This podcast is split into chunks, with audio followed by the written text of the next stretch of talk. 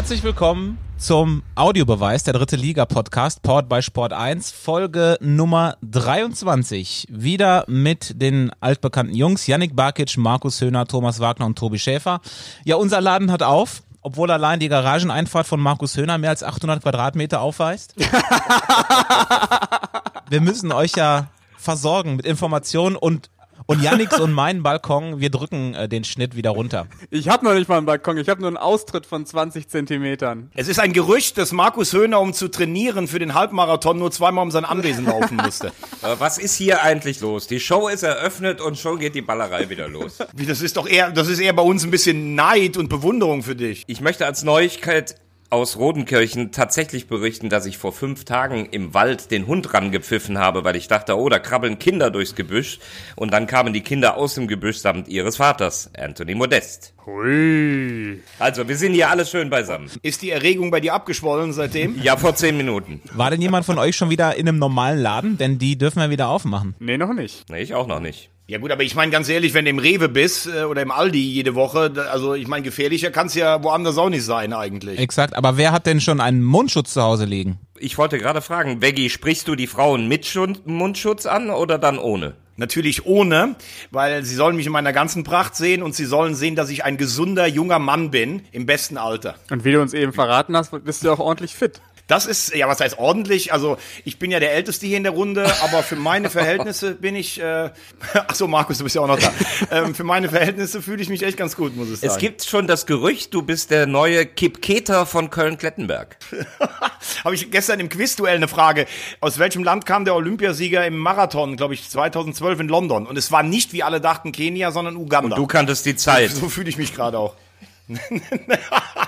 Ey, Wayne Gretzky, 894. Ich wache manchmal nachts auf. Hat Wayne Gretzky mittlerweile bei der Aktion von Simon Zoller mitgemacht oder immer noch nicht? Thomas, das musst du doch wissen. Du bist doch quasi verschwägert. Äh.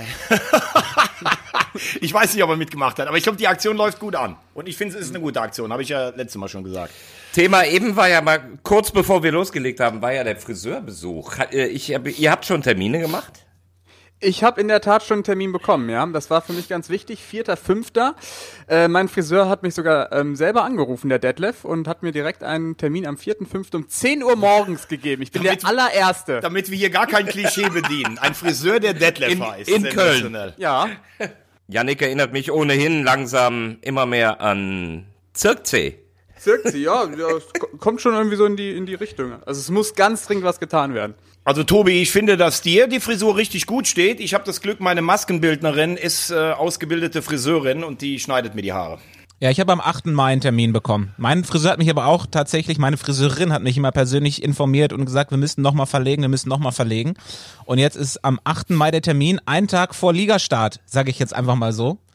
Denn äh, das ist ja seit gestern zumindest ähm, in der Diskussion, dass am 9. Mai möglicherweise zumindest mal die beiden ersten Ligen wieder starten.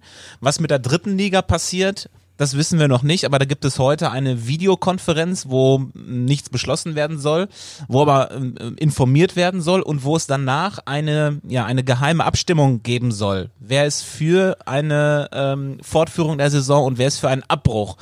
Und das ist ja total spannend. Da steht es ja gerade 8 zu 7, also acht Mannschaften haben sich für einen Abbruch ausgesprochen und sieben Mannschaften haben gesagt, wäre ganz gut, wenn es weitergehen würde.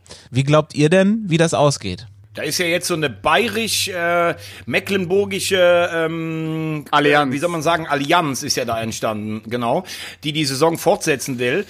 Ähm, ich habe gestern ja auch viel darüber gelesen, Egoismus der Vereine und äh, was, was ich da alles lese. Ich finde es völlig natürlich. Die Mannschaften, die jetzt ihr Saisonziel erreicht haben oder die hoffnungslos abgestiegen sind, die sind für Saisonabbruch. Und die, die noch Hoffnung haben im Lauf, zum Beispiel wie die Löwen, die wollen, dass die Saison zu Ende gespielt wird. Das finde ich völlig legitim von allen Mannschaften. Und dann steht für mich die Frage einfach nur da, wie viele Vereine schaffen es, die Saison zu überleben, wenn wir Geisterspiele machen? Sonst musst du jetzt so schnell wie möglich abbrechen. Das ist, finde ich, die einzige entscheidende Frage. Aber muss es nicht für einen Sportverein, ähm, also ich bin erstmal du grundsätzlich nicht deiner Meinung. Ich finde, für einen- Sportverein muss doch erstmal ähm, den Grundgedanken nachgehen, weiterzuspielen, oder nicht? Das muss doch erstmal das primäre Ziel sein. Absolut, bin ich bin ich sehr bei dir, Yannick. Und äh, das wird ja äh, dann jetzt in dieser Situation, Veggie, du hast recht. Natürlich ist man in letzter Instanz immer irgendwo äh, Egoist, auch ich als Familie, wie ihr wisst. Ähm, nein, das ist natürlich klar. Wenn du auf dem Abstiegsplatz stehst, du siehst die Option, du kannst drin bleiben. Äh, auf der anderen Seite fehlt mir da das, was mir in diesem in der ganzen Situation um die dritte Liga fehlt, eine ordnende Hand. Es muss ja um Gerechtigkeit Gerechtigkeit gehen, um eine sportliche Entscheidung, um, um einen Wert, der dort gelebt und getragen wird. Nicht jeder hebt den Finger, was einem am besten passt. Die individuellen Interessen sind verständlich, aber genau deswegen brauchst du eine übergreifende Instanz, die es entscheidet. Äh, Markus, nur um eins zu sagen, ich äh, respektiere und akzeptiere natürlich von geschätzten Kollegen jede Meinung. Aber da fängt's ja dann schon an. Ähm, klar ist, wenn eine Saison nicht zu Ende gespielt wird, wirst du nie eine absolute Gerechtigkeit haben. Am ersten Impuls würde ich zum Beispiel sagen, ist es gerecht, wenn man dann nur die Hinrunde werten würde, weil dann hat wenigstens jede Mannschaft einmal gegen eine andere Mannschaft gespielt. Und wir haben ungefähr eine gleiche Anzahl von Heim- und Auswärtsspielen, was ja im Moment vielleicht nicht so gegeben ist. Jetzt kann natürlich jemand sagen, wenn jemand so einen Lauf hat oder so einen Negativlauf wie Halle, die standen im Winter ja fast noch am Aufstiegsplatz, jetzt sind die so weit weg, dass sie gar nicht aufsteigen könnten. Es gibt äh, Ligen, die machen zum Beispiel beim Handball gibt es die Quotientenregel, weil die noch äh, eine unterschiedliche Anzahl von Spielen haben. Folgerecht wird es für keine Mannschaft sein. Aber ich frage mich trotzdem, wenn ich mir die finanzielle Ausstattung vieler Drittligisten anschaue, wenn wir darauf gucken, dass fast 40 Prozent vom Zuschauergeld abhängt, dann frage ich mich tatsächlich, wie die Vereine das aushalten sollen, wenn vielleicht in der dritten Liga auch Ende Mai oder sowas gespielt wird, die dann zweieinhalb Monate ohne Einnahmen sind, in den Spielen, die dazukommen, auch keine Einnahmen, müssen aber alles weitere bezahlen. Ich habe Angst, dass das fast die Hälfte der Vereine nicht überlebt. Und deshalb sage ich, in dieser besonderen Situation wirst du eine Lösung folgen, äh, finden müssen, die nicht gerecht ist, aber die zumindestens dir die meisten Vereine erhält. Aber genau da kommt doch auch der DFB ins Spiel, dass der die Vereine da unterstützt und da irgendwelche Konzepte oder Möglichkeiten mit an die Hand gibt, dass sie irgendwie finanziell unterstützt werden können oder die Lizenzen werden gelockert oder das muss halt alles ausgelotet werden von einem, wie du es eben gesagt hast, Markus, von einem, ich sag mal, Obervater der ganzen, der ganzen Liga und das ist eben der DFB. Ja, und da würde ich nochmal, ich habe das ja ähm, bei der letzten Folge schon, schon sehr formuliert äh, und ich glaube, ihr wart ja auch äh, der gleichen Meinung, man hört und sieht nichts vom DFB. Es gibt äh, sicher die internen Videokonferenzen und da haben wir bei der letzten gemerkt, dass alle 20 gesagt haben, wir sind dafür, es zu versuchen, weiterzuspielen. Äh, ein paar Stunden später kamen die ersten individuellen Statements der Vereine und die ihre Eigeninteressen verkündet haben. Der DFB agiert meiner Meinung nach nach außen erstens, was, was äh, Kommunikation angeht, sehr still.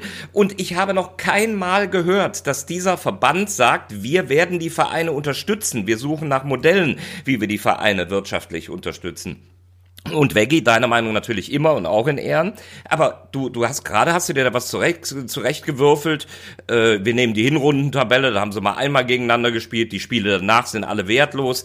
Äh, du hast von einer gerechten Lösung gesprochen. Wenn es rein theoretisch sportlich möglich ist und medizinisch möglich ist, dann ist und bleibt die gerechteste Lösung, dass weitergespielt wird. Da muss ich dich nur korrigieren. Ich habe nicht von einer, ich habe nicht von einer gerechten Lösung gesprochen. Ich habe gesprochen davon, dass keine Lösung bei einem Abbruch gerecht sein wird. Das habe ich gesagt. Ja, dann, ja, du Wortverdreher. Natürlich bei, bei einem Abbruch. Aber deswegen sage ich ja, spiel weiter, dann hast du eine gerechte Lösung. Dann brauchst du über die Ungerechten gar nicht Aber diskutieren. was ist da jetzt, äh, was ist da jetzt Wortverdreher dran? Das verstehe ich jetzt wirklich nicht.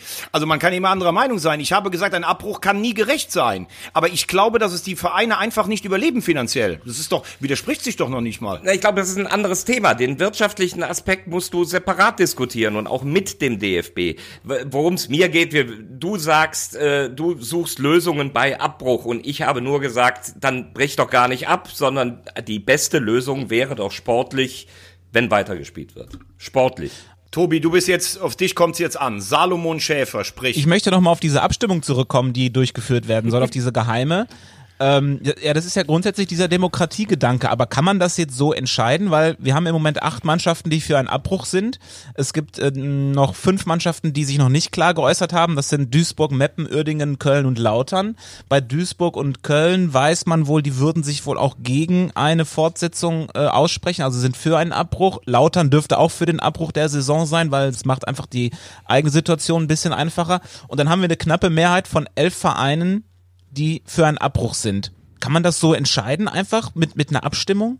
Oder muss das nicht, wie Markus sagt, eigentlich der DFB von oben herab in die Hand nehmen? Natürlich. Also es kann, es kann ja wohl nicht wahr sein, dass die Vereine selber, die betroffen sind, abstimmen. Da wirst du wahrscheinlich immer mehr finden, die für einen Abbruch sind, weil die, die unten stehen, sagen, wir brechen ab und steigen nicht ab. Die, die oben stehen, steigen auf. Das ist ja schon in der, in der Natur der Sache.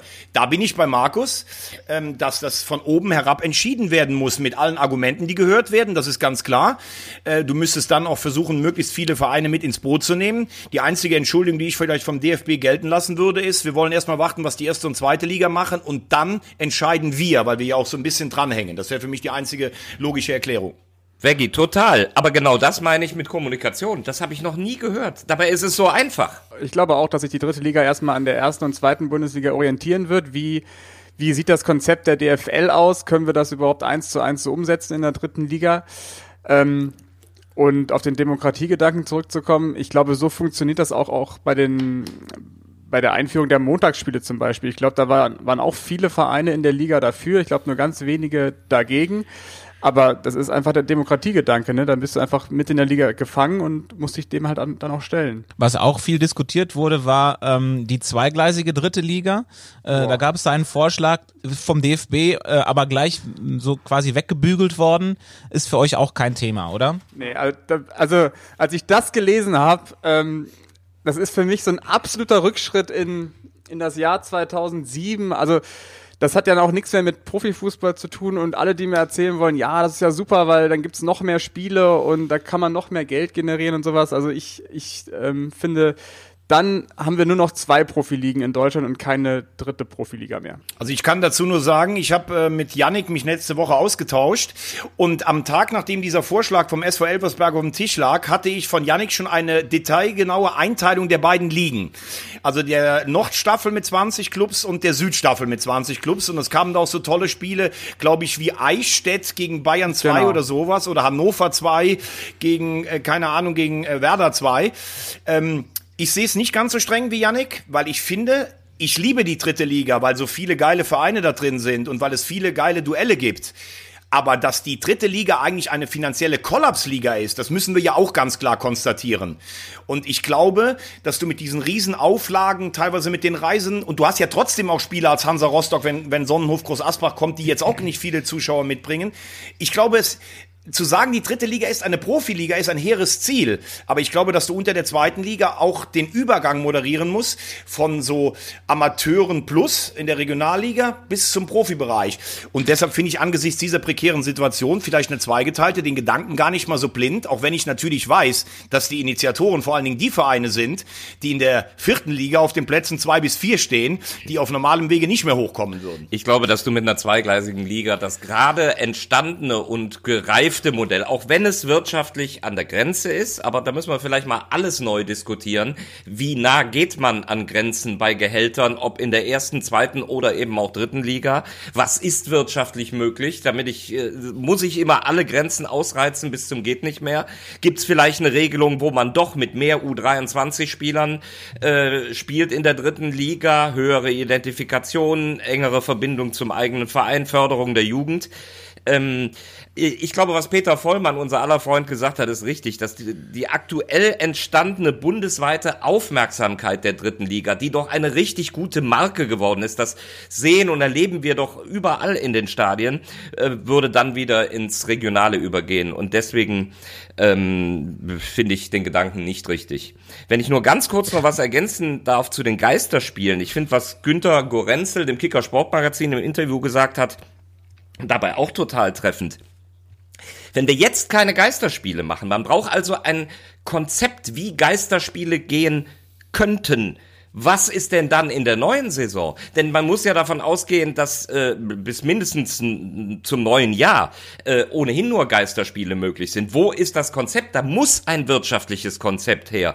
Und er hat gesagt, wir müssen doch auch jetzt in dieser äh, saisonentscheidenden Phase eine Verlässlichkeit darstellen. Als Marke dritte Liga, als Wirtschaftspartner den Sponsoren gegenüber und auch dem TV-Partner gegenüber. Äh, und das finde ich argumentativ hervorragend. Gut, ähm, es sprach gerade der Vorsitzende des RKI, Markus Wieler, das ist das Rodenkirchener Institut. Aber ähm, ich, ähm, also was du ja sagst, ist grundsätzlich richtig, aber ich glaube, ähm, was ihr alle unterschätzt, ist, dass, wenn, wenn ich höre, dass Schalke 04 finanziell kurz vorm Kollaps steht, was glaubt denn ihr, was in der dritten Liga los ist? So, und deshalb müsste man sich zumindestens dann überlegen, die Saison, das mit Gurenzel, was machen wir ab September oder August, ist vollkommen richtig, aber du musst für mich das Programm dann wenn straffen. Dann musst du sagen, okay, du fängst äh, Mitte, Ende Mai an und du äh, ziehst die Vereine irgendwo zusammen. Vier Wochen in Quarantäne, spielst alle zwei, drei Tage. Das ist doch Wahnsinn, wenn Rostock nach Groß Asbach fährt fährt wieder zurück zur Familie, die Kinder kommen aus der Schule, die Putzfrauen, alles so. Ansteckungsrisiko ist doch Wahnsinn. Dann zieht das Ganze total eng äh, in vier Wochen durch. Die schlafen alle in Sportschulen und in Hotels, in vier Stadien, die freigeräumt und desinfiziert werden. Und dann ist Mitte, Ende äh, oder an, Mitte Juni Schluss und dann können die Vereine wenigstens ein bisschen Kohle sparen. Du kannst das meiner Meinung nach nicht zu lange rauszögern. Zumindest nicht ohne tatkräftige und vor allem wirtschaftliche Unterstützung des DFB. Was mir so ein bisschen fehlt ist, ähm, oder es wird immer nur so sehr kurzfristig gedacht. Wie kriegen wir diese Saison zu Ende? Wie schaffen wir es möglichst pünktlich in die neue zu starten? Man, man müsste irgendwie ein bisschen auf lange Sicht gucken, wie man zum Beispiel in Mexiko das gemacht hat. Da ist entschieden worden, da gibt es in den nächsten fünf Jahren in den ersten beiden Ligen kein Auf- und kein Abstieg das sind natürlich richtig Druck raus. Natürlich ist es dann auch frustrierend, wenn du nie aufsteigen kannst, aber es würde doch diese, die Situation für viele Vereine auch entschärfen, wenn sie wissen, na, wir haben diesen sportlichen Druck nicht, wir können uns erstmal ein bisschen konsolidieren, wenn es jetzt diesen Auf- und Abstieg nicht gäbe. Wäre das eine Lösung auch für Deutschland? Jubel in Münster. Boah, ich finde, das nimmt ja so den sportlichen Reiz raus. Fünf Jahre kein Auf- und kein Abstieg. Also jetzt stell dir mal vor, in der dritten Liga, du du hast nicht mehr die Chance, hochzugehen in die zweite Bundesliga. Das ist ja dann auch für viele Spieler, für viele Sponsoren dann einfach kein Reiz mehr, da irgendwie zu investieren oder auch zu spielen. Ich sehe das auch nicht als Kernproblem, sondern, sondern der sportliche Reiz würde verloren gehen und das wesentliche Problem, wie wir die Spiele ausrichten und wie wir die wirtschaftliche Situation der Vereine stabilisieren, ist damit nicht gelöst. Naja, da hat, also ich finde erstens mal klasse, was Tobi da recherchiert hat. Ich wusste das gar nicht. Zweitens mal hat er natürlich schon recht. Wenn du keine Angst haben musst, die Klasse zu verlassen, dann kaufst du dir keine Spieler oder leist dir keine aus, die du dir nicht leisten kannst. Also die Idee dahinter kann man schon nachvollziehen. Ich erinnere nur ans deutsche Eishockey. Da haben sie vor ein paar Jahren, ich glaube vor zehn, die Auf- und Abstiegsregelung gekippt. Sie kehren jetzt in der nächsten Saison, wenn gespielt wird, wieder dahin zurück. Das kannst du meiner Meinung nach mit der europäischen Kultur nicht vereinbaren. Und frag mal, wie das in Essen ankommt äh, oder in Offenbach ankommt, wenn du weißt, dass du die nächsten fünf Jahre auf gar keinen Fall hoch, dann kannst du die Vereine nämlich auch dicht machen. Das würde in Deutschland die finanzielle Situation meiner Meinung nach nicht entschärfen. Müssen ja keine fünf Jahre sein. Könnte ja auch weniger sein und macht tatsächlich natürlich eigentlich nur bei der ersten Liga so richtig Sinn, weil da geht's nach oben ja dann nur ein, um ein sportliches Ziel, weil ein, ein Meister wird's ja dann, dann trotzdem geben. Ähm, aber wir warten einfach ab, was diese Woche passiert. Es ist wahrscheinlich die Woche der Entscheidung. Wir sind am Ende der Woche schlauer. Wenn wir diesen Podcast äh, hochgeladen haben, dann sind wir wahrscheinlich schon wieder ganz unaktuell. Das passiert uns ja in schöner Regelmäßigkeit. Dann treffen wir uns einfach morgen nochmal hier. Janik, sag uns noch was. Ist noch was, ist, ist noch was am Köcheln personell in der dritten Liga? das, das weiß ich nicht. Ich bin nur über die Nachricht gestolpert, dass äh, ähm, Imke Wübenhorst äh, Trainerin geworden ist bei den Sportfreunden Lotte, die erste Trainerin in der vierten Liga. Ich finde das äh, schon bemerkenswert, dass eine Frau jetzt an der Seitenlinie stehen wird bei einem Viertligisten. Das zeigt aber auch, dass Herr Wil Manfred Wilke ist enteiert, weil das kann normalerweise nicht auf seinem Mist gewachsen sein. Ja, weiß ich nicht. Also die Lotte stand ja schon immer für, für interessante Trainer und ich. Das stimmt auch wieder, ich ja. Find, wenn du mit diese aber er als Macho-Typ, boah, kann ich mir irgendwie nicht richtig vorstellen. Ja gut, sie hat ja auch den Spruch des, des Jahres gebracht 2019. Ja. Ich stelle nach Schwanzlänge auf. Ist nicht Inka Grings auch irgendwo Trainerin in der Regionalliga oder eine Liga drunter? War sie in Strahlen, aber die sind, glaube ich, abgestiegen, oder? Stimmt, die, die haben damals ähm, Viktoria Köln fast den Aufstieg gekostet. Vorletzter Spieltag. Ja. Und ich glaube, mit, mittlerweile genau. ist sie, glaube ich, bei der, oder nee, vorher war sie bei der U17 von, von der Viktoria, ne? Was ich noch bemerkenswert genau. fand, äh, eure Meinung bitte, Manni Schwabel, also so die, die, die Unterhachinger, die so ein bisschen still und leise immer daherkommen, ich finde, die haben in diesen Tagen eine relative Stabilität und eine gute Ausstrahlung.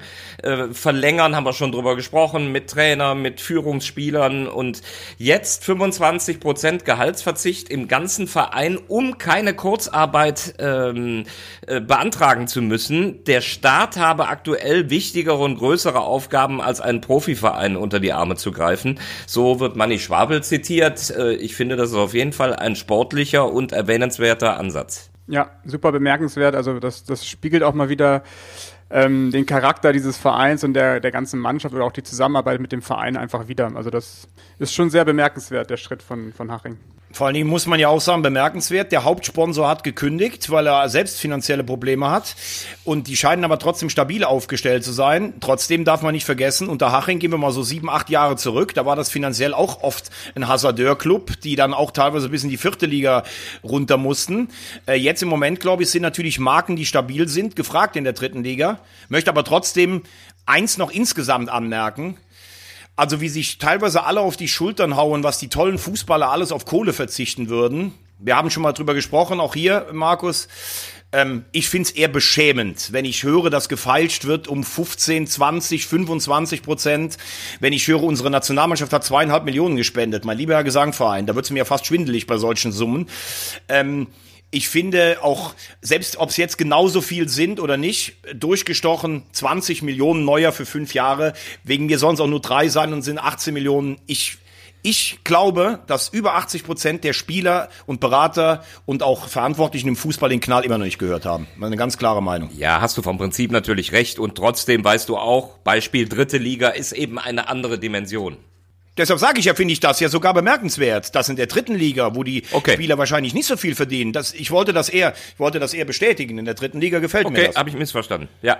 Bin ich bei dir, Veggie. Aber auch ein schöner Zeitpunkt von äh, für Preußen Münster jetzt gerade zu präsentieren, wie das neue Stadion aussehen könnte. Habt ihr das gesehen? Super. Ja, Sieht mega. Super Wenn das aus. so wird, dann äh, werden das werden das schöne Zeiten in der Regionalliga. Boah, du Frechdachs. Aber jetzt mal eine ganz ehrliche Frage. Ähm, wenn wir so, die Leute sehen uns ja nicht, wir vier sind ja so zusammengeschaltet. Wenn man euer Lächeln sieht, wenn da nur Preußen Münster gesagt wird, das ist ja, ihr guckt ja wie nach dem ersten Date, wenn man das erste Mal geknutscht hat hinter der Kirche und so mit so ein paar Schmetterlingen zurückgeht, zieht doch in dieses neue hinter der Stadion. Kirche Münster. oder hinter der ja Kirche oder Wahnsinn. hinterm Ü-Wagen? Veggie. Ich habe liebe Bekannte in äh, Münster. Liebe Grüße an Familie Panning. Kommen wir zu Audiobeweis History. Eine neue Folge von unserem Rückblick auf ähm, das Geschehen in der dritten Liga in den letzten Jahren. Wir sind angekommen bei der Saison 2011, 2012 und auch hier gibt's erstmal, was sonst noch geschah äh, während dieser Drittligasaison. Als am 22. Juli die Drittligasaison begann, überschattete was ganz Schreckliches den Tag. Es gab genau an dem Tag nämlich dieses Massaker von Anders Bering Breivik in Oslo und auf der kleinen Insel Utøya. Deswegen war die dritte Liga da total unwichtig. Dann auch Juli 2011 äh, Fürst Albert von Monaco heiratet. Im Oktober 2011 stirbt Steve Jobs. Dann im Januar 2012 gab es eine krasse Kältewelle in Europa mit teilweise mehr als minus 20 Grad in Deutschland. Und im Februar 2012, nach nur anderthalb Jahren im Amt, tritt Bundespräsident Christian Wulff zurück durch seine komischen Urlaube. Und äh, es übernimmt später Joachim Gauck. Und dann sind wir in der Drittligasaison. Es war die vierte Saison der eingleisigen dritten Liga. Äh, kurze Zusammenfassung. Sandhausen und VfR Aalen schafften den ersten Zweitliga-Aufstieg der Vereinsgeschichte. Regensburg ging ebenfalls hoch durch einen Sieg in der Relegation gegen Karlsruhe. Trainer in Regensburg damals übrigens wer? Markus Weinziel. Korrekt. Äh, Und die Absteiger in der Saison 2011, 2012, Jena, Oberhausen und äh, Bremen 2. Und äh, da möchte ich gerne auch noch eine Quizfrage anschließen. In wie vielen Saisons in der dritten Liga bisher gab es keinen reinen sportlichen Abstieg, sondern gab es entweder Punkteabzüge, Lizenzierungsprobleme oder Rückzüge bei den Mannschaften, die dann aus der dritten Liga nach unten rausgegangen sind? Von den elf Saisons, in wie vielen gab es keinen äh, reinen sportlichen Abstieg? Was schätzt ihr? Sieben. Ich sag sechs. Ich sag acht. Es sind sechs. Yes! Ist das wichtig. Boah, ist das, wichtig. ist yes! Ich, hol, ich muss mal gerade die Post hier reinlassen. Moment. Ich muss mal gerade die Post hier. Ja, ja, genau. Der holt sich jetzt eine Flasche Sekt. Der, der öffnet eine E-Mail. Darf ich nur ganz kurz was sagen? Der Pokal ist angekommen. Wenn abgebrochen wird, bin ich jetzt Quizmeister. Yannick, das könnte ein Big Point gewesen sein. Ja, wir zählen aber die Tabelle nach der Hinrunde, ne? Obwohl, da bin ich Ah, ja, ab, okay, da bin ich ja gut, ja. abgestiegen dann. Aber Veggie, ich habe gerade mal spekuliert, als du aufgestanden bist, die Post ist da, dass du eine E-Mail geöffnet hast.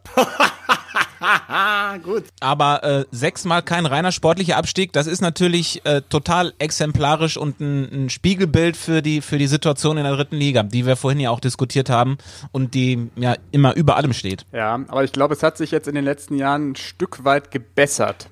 Ich glaube, in den ersten Jahren war es noch extremer. Da gab es sogar teilweise, ich glaube, letzte Saison, also in der letzten Folge haben wir ja die Saison äh, 10-11 besprochen. Ich glaube, da gab es nur einen. Es gab zwei, genau, einer, genau. glaube ich sogar. Also es gab Ja. nur einen echten sportlichen Absteiger.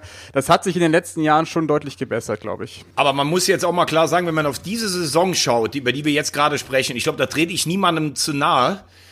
Also das ist, glaube ich, im Rückblick mit einer der unspektakulärsten. Also wenn ich mir allein die Aufsteiger angucke, Sandhausen, Aalen und Regensburg, wie gesagt, Respekt vor den Vereinen und auch die Absteiger, also Bremen 2 und sowas, was auch da auffällt, äh, Yannick, du hast das vielleicht noch besser im Blick, es gibt ganz oft Spielzeiten, wo der Abstiegskampf gar nicht mehr spannend ist in der dritten Liga. Wir haben das schon so oft erlebt, dass schon ein oder zwei Spieltage vor Ende und dieses Mal war es auch so, fünf Punkte zwischen Babelsberg und Jena.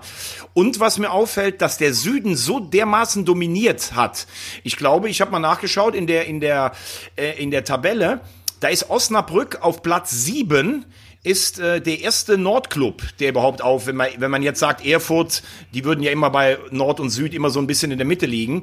Also das war schon echt ähm, interessant, dass der Süden so dominiert gesp äh, gespielt hat. Ja, das war, glaube ich, vor allem in den Anfangsjahren der dritten Liga so, dass ähm, so die Südvereine oder Südwestvereine ziemlich auch zahlreich in der dritten Liga vertreten waren. Ich glaube, in der Saison 10-11 gab es, glaube ich, nur einen NRW-Ligisten. Ähm, aber das wird sich jetzt in den nächsten Jahren, also ich spreche ja immer jetzt aktuell von, der, von dem Jahr 2011, ändern. Ich fand ganz interessant zu den Absteigern, also ich versuche ja immer so ein paar Perlen hier rauszupicken, was Statistiken angeht. Bremen 2 hat in der gesamten Saison nur vier Siege gefeiert. Das ist ähm, absoluter Negativrekord in der dritten Liga. Ansonsten, okay, mit Sandhausen und Aalen haben wir natürlich zwei eher unspektakuläre Aufsteiger, wobei ähm, der VfR Aalen hat nur 50 Tore erzielt in dieser Saison und ähm, damit ist man direkt aufgestiegen damals. Das ist schon bemerkenswert, wenn man bedenkt, dass der Trainer Ralf Hasenhüttel heißt und eigentlich ja einen sehr offensiven Fußball spielen lässt. Und weil du gerade bei Toren bist, Unterhaching war 15. und hat mit 63 Toren die meisten in der ganzen Saison, in der ganzen Spielklasse erzielt und hatte ein positives Torverhältnis mit 63 zu 59. Also da war schon Spektakel garantiert und das nochmal als Tabellen 15. Und ich habe so drauf geguckt, als Junge aus dem Westen, stach sofort ins Herz, ah, Mist, Rot-Weiß Oberhausen abgestiegen, dieser altehrwürdige Verein. Ähm, ich weiß nicht, äh, Yannick, warst du mal da? Veggie, du bestimmt, auch zu Zweitliga-Zeiten im, im schönen alten Stadion Niederrhein, das so einen unglaublichen Charme versprüht. Das ist natürlich eine Bruchbude, mittlerweile ja ein bisschen erneuert durch die Tribüne links. Ähm, wir haben vor zwei Jahren die, die U19-Junioren-Endspiele von da übertragen.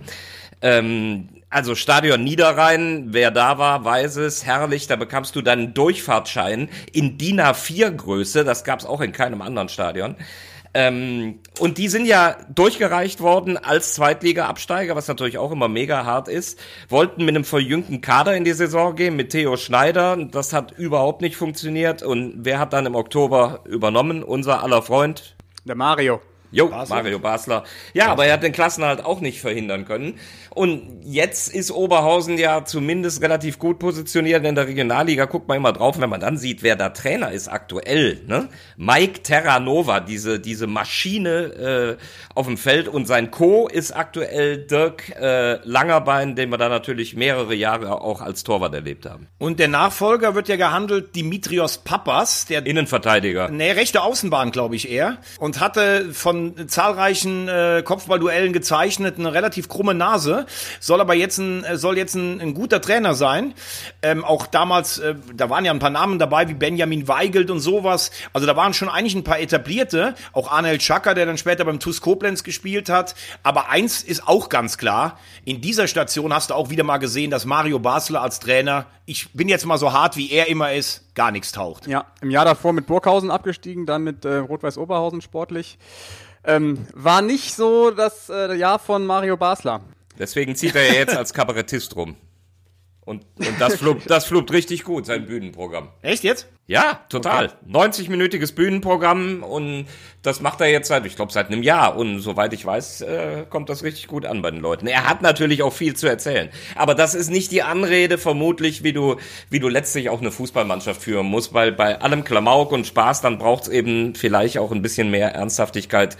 Und dafür ist er wahrscheinlich ein zu lustiger Junge. Ich glaube, wenn wir noch ein bisschen würdigen müssen, ist doch äh, Jan Regensburg, ähm, weil die Mannschaft als ähm, Abstiegskandidat in die Saison gegangen ist damals mit Markus Weinziel. Und am Ende sind sie dann doch aufgestiegen in den Relegationsspielen gegen Karlsruhe. Das ist, war jetzt das vierte Relegationsspiel zwischen zweiter Liga und dritter Liga und zum vierten Mal hat es die dritte Liga geschafft. Es war auch relativ spannend, also 1-1 im Hinspiel in Regensburg und 2-2 im Rückspiel durch ein Tor von Laurito. Ähm, Trainer haben wir ja eben schon gesagt, Markus Weinziel, der es ja geschafft hat, sowohl als Spieler als auch als Trainer mit dem, ähm, dem Jahren aufzusteigen in die zweite Liga. Das ist schon bemerkenswert.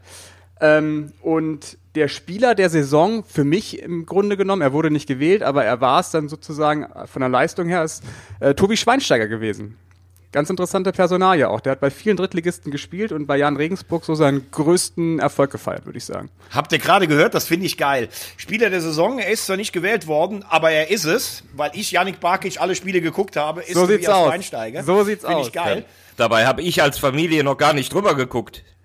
Ganz genau, Majestät ist Plu- Pluralis. Aber ähm, ich weiß nicht, ob ihr euch erinnern könnt, das war ein hochdramatisches Rückspiel in Karlsruhe. Der KSC war 2-1 vorne, dann dieser Ausgleich und nachher, Karlsruhe ist ja auch so eine Fußballstadt. Ich habe auch klar, weil meine beiden großen Töchter da, Töchter da studieren, äh, natürlich auch ein Herz für den KSC.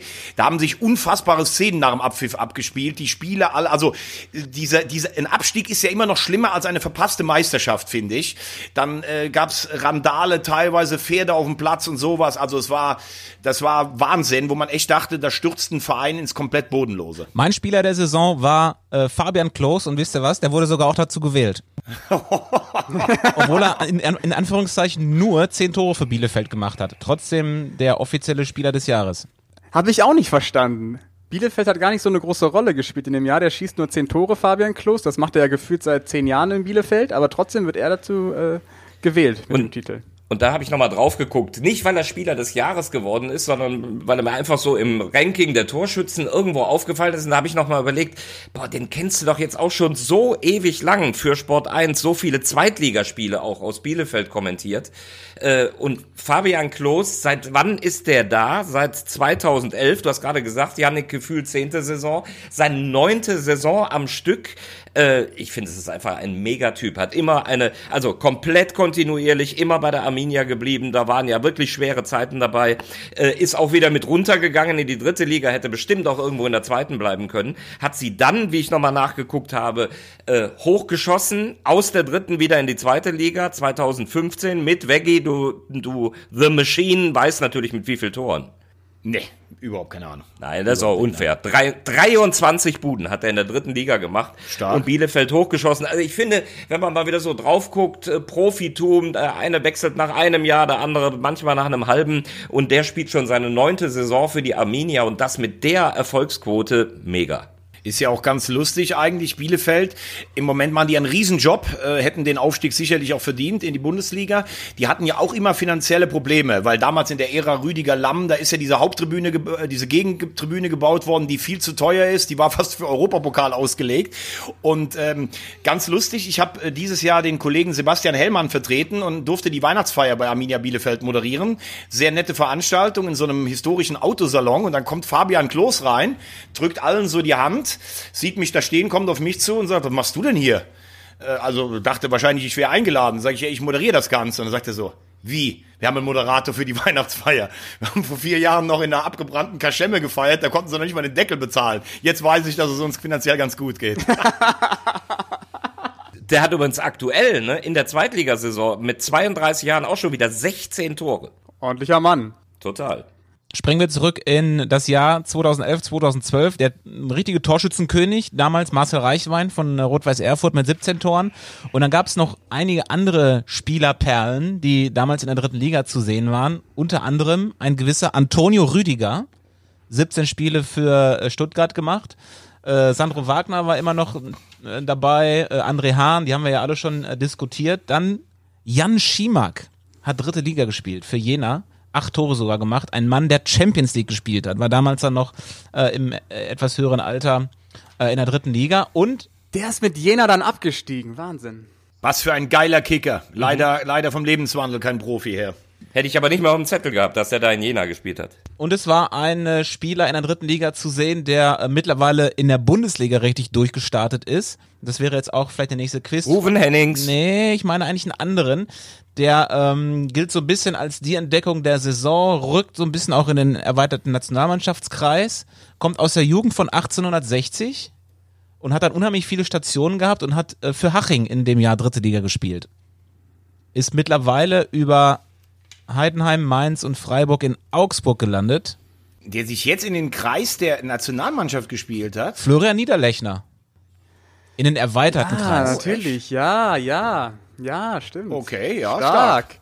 Sehr gut, Tobi. Aber meinen Rufen Hennings würde ich auch noch mal in die Runde werfen wollen, der ein halbes Jahr von St. Pauli ausgeliehen wurde nach Osnabrück und äh, unter Pele Wollitz beim VfL gespielt hat und bis heute etablierter Erstligastürmer. Und ja auch einer, der so Richtung EM mal gehandelt wurde zumindest. Weißt du, wer auch noch in Haching gespielt hat? Damals Torben Hoffmann. Der ja in, in Freiburg, Leverkusen, da hat er dieses legendäre Eigentor in München gemacht, im Unfassbar. Olympiastadion dann lange. Ja, die, die Leverkusener sind angereist. Dieses Jahr schaffen wir es. Wir schlagen die Bayern. Wir haben die Hose nicht voll. Dann ist da keine Minute gespielt und der hat überhaupt keinen Gegnerdruck und schießt aus zwei Metern den Ball ins eigene Tor. Der, der Daumen ist in dem Moment, der ist dunkel lila geworden. Ne? Und ich weiß noch genau, dass Torben Hoffmann äh, nach dem Spiel ein Interview gegeben hat und dann hat er, wurde er gefragt, hier, gucken Sie mal, äh, ja, kann ja passieren. Und ich weiß noch, dass der Daumen da drauf geguckt und dann irgendwann gesagt, nee, das kann nicht passieren, weil der war, der stand völlig frei und holzt das Ding wie unter Vorsatz ins eigene Tor. Und deswegen musste Torben Hoffmann zum Fernsehen gehen und konnte sich nicht zur Ruhe setzen. Genau. Er musste aber zu Sky. So, jetzt machen wir aber ganz kurz den Deckel noch drauf. Florian Niederlechner hat ja irgendwann beim FC Ismaning gespielt. Der war ja eigentlich schon, hat dann auch immer gesagt, naja, Bierchen mit den Jungs ist ihm nachher eigentlich wichtiger, bevor er dann nochmal durchgestartet ist. Beim FC Ismaning, die erste Mannschaft hat Bayernliga gespielt, die zweite hat Bezirks- oder Bezirksoberliga gespielt. Ähm, die dritte Mannschaft ist viermal aufgestiegen, war eine Medienmannschaft. Und ähm, just in diesem Jahr habe ich in der dritten Mannschaft noch ein bisschen mitgekickt und durfte bei der zweiten mitspielen. Und da war jemand Trainer, der ist der Bruder einer Legende des FC Ingolstadt, der heute Zweitligatrainer ist. Wer könnte das sein? Der heute Zweitligatrainer ist. Ein heutiger Zweitligatrainer ist Legende beim FC Ingolstadt und einer von sechs Brüdern, die in, in Bayern Leitl. eine Leitl. Ganz genau. Stefan Leitl? Leitl? ganz genau. Das war der Bruder von Christian Leitl, der mein Trainer war. Und der alte Leitl, Wolfgang Leitl, hat in der A-Jugend mit Franz Beckenbauer gespielt. Und Beckenbauer hat immer noch gesagt, beim 4 gegen 2 war er besser als er. Also Fußballerfamilie in München und Umgebung. Doppelbelastung für Thomas Wagner. Samstags Bundesliga, sonntags Kreisliga. Wikipedia. Ich hätte noch eine Quizfrage. Oh, okay. Also, wir haben ja. Also wenn ich die jetzt auch noch mache, dann können wir abbrechen. Ja, das ist so eine Reihe-Um-Quizfrage. Also, ähm, so. der SV Sandhausen ist Meister geworden, ist aufgestiegen in die zweite Liga und spielt ja seitdem auch in der zweiten Liga. Und ich möchte von euch wissen, welche Drittligisten konnten sich nach ihrem ersten Aufstieg in die zweite Bundesliga seitdem in der Klasse halten und sind nie wieder runtergegangen? Ich gebe euch mal ein Beispiel. Osnabrück zum Beispiel zählt nicht als Antwort, weil die zwischenzeitlich ja wieder runtergegangen sind. Also, welche Drittligisten haben nach ihrem ersten Aufstieg äh, seitdem die Klasse halten können oder sind sogar noch besser geworden? So, ach so, die Option muss man, gibt's ja auch muss noch. man jetzt rei- ach, man muss jetzt reihum muss man jetzt praktisch einer fängt an und muss Namen nennen oder so. Es gibt sieben, es gibt sieben Vereine. Okay, ich fange an mit Heidenheim. Ist korrekt. Äh, ich sag Kiel. Korrekt. Sandhausen. Korrekt. gut, gut. Ja, ja, das ist ja wohl ein Gut, Witz. Markus. Ey, Das ist ja wohl ein Witz jetzt. Ist so richtig. Ja, komm, eine Runde müsst ihr noch schaffen. Jetzt wird's aber echt schwierig, muss man ehrlich sagen. Weil ich glaube zum Beispiel eine Mannschaft, wo ich jetzt auch gesagt hätte, dass die es geschafft haben, die sind aber dann, äh, die sind aber dann irgendwie wieder runtergegangen. Ähm, ich versuche es, ich versuche es mal mit Dynamo Dresden. Falsch. Ich sage RB Leipzig.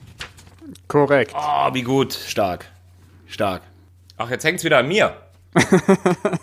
Ich bin ja schon raus. Ja, und ich habe mich nur einmal ganz mies über Sandhausen gerettet. Echt, das ist echt ein Witz. das ist wirklich ein Nee, Witz. nee, es war kein Was Witz. ist eigentlich mit Das war richtig. Was ist denn mit Darmstadt? Ist korrekt. Du bist doch schon raus. Ja, ja, klar, aber du, ich, ich helfe dir. Ja gut, dann nehme ich Dann Darmstadt. Markus ist lächerlich.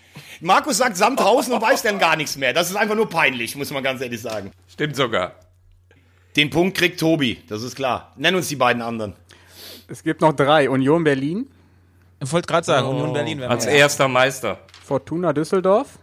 Und der letzte ist ein bisschen fies, ähm, weil die Saison noch nicht zu Ende gespielt ist, wegen Wiesbaden. Sind ja letztes Jahr erstmalig ähm, aus der dritten in die zweite Liga aufgestiegen und die Saison ist ja noch nicht zu Ende gespielt. Deswegen könnte man Wiesbaden noch mit dazu Ach so, ja, weil die früher, damals sind die nicht aus der dritten Liga aufgestiegen, wie die das erste Mal da waren. Ne? Ja. So, so sieht es aus. Schäfer, Punkt. Damit fällt, damit fällt Markus Höhner immer weiter zurück. Das ist wichtig. Hat irgendjemand noch einen genauen Überblick über den Punktestand eigentlich? Ich habe den hier, ich werde den gleich, den aktuellen werde ich, den, äh, werde ich euch schicken. ja, genau.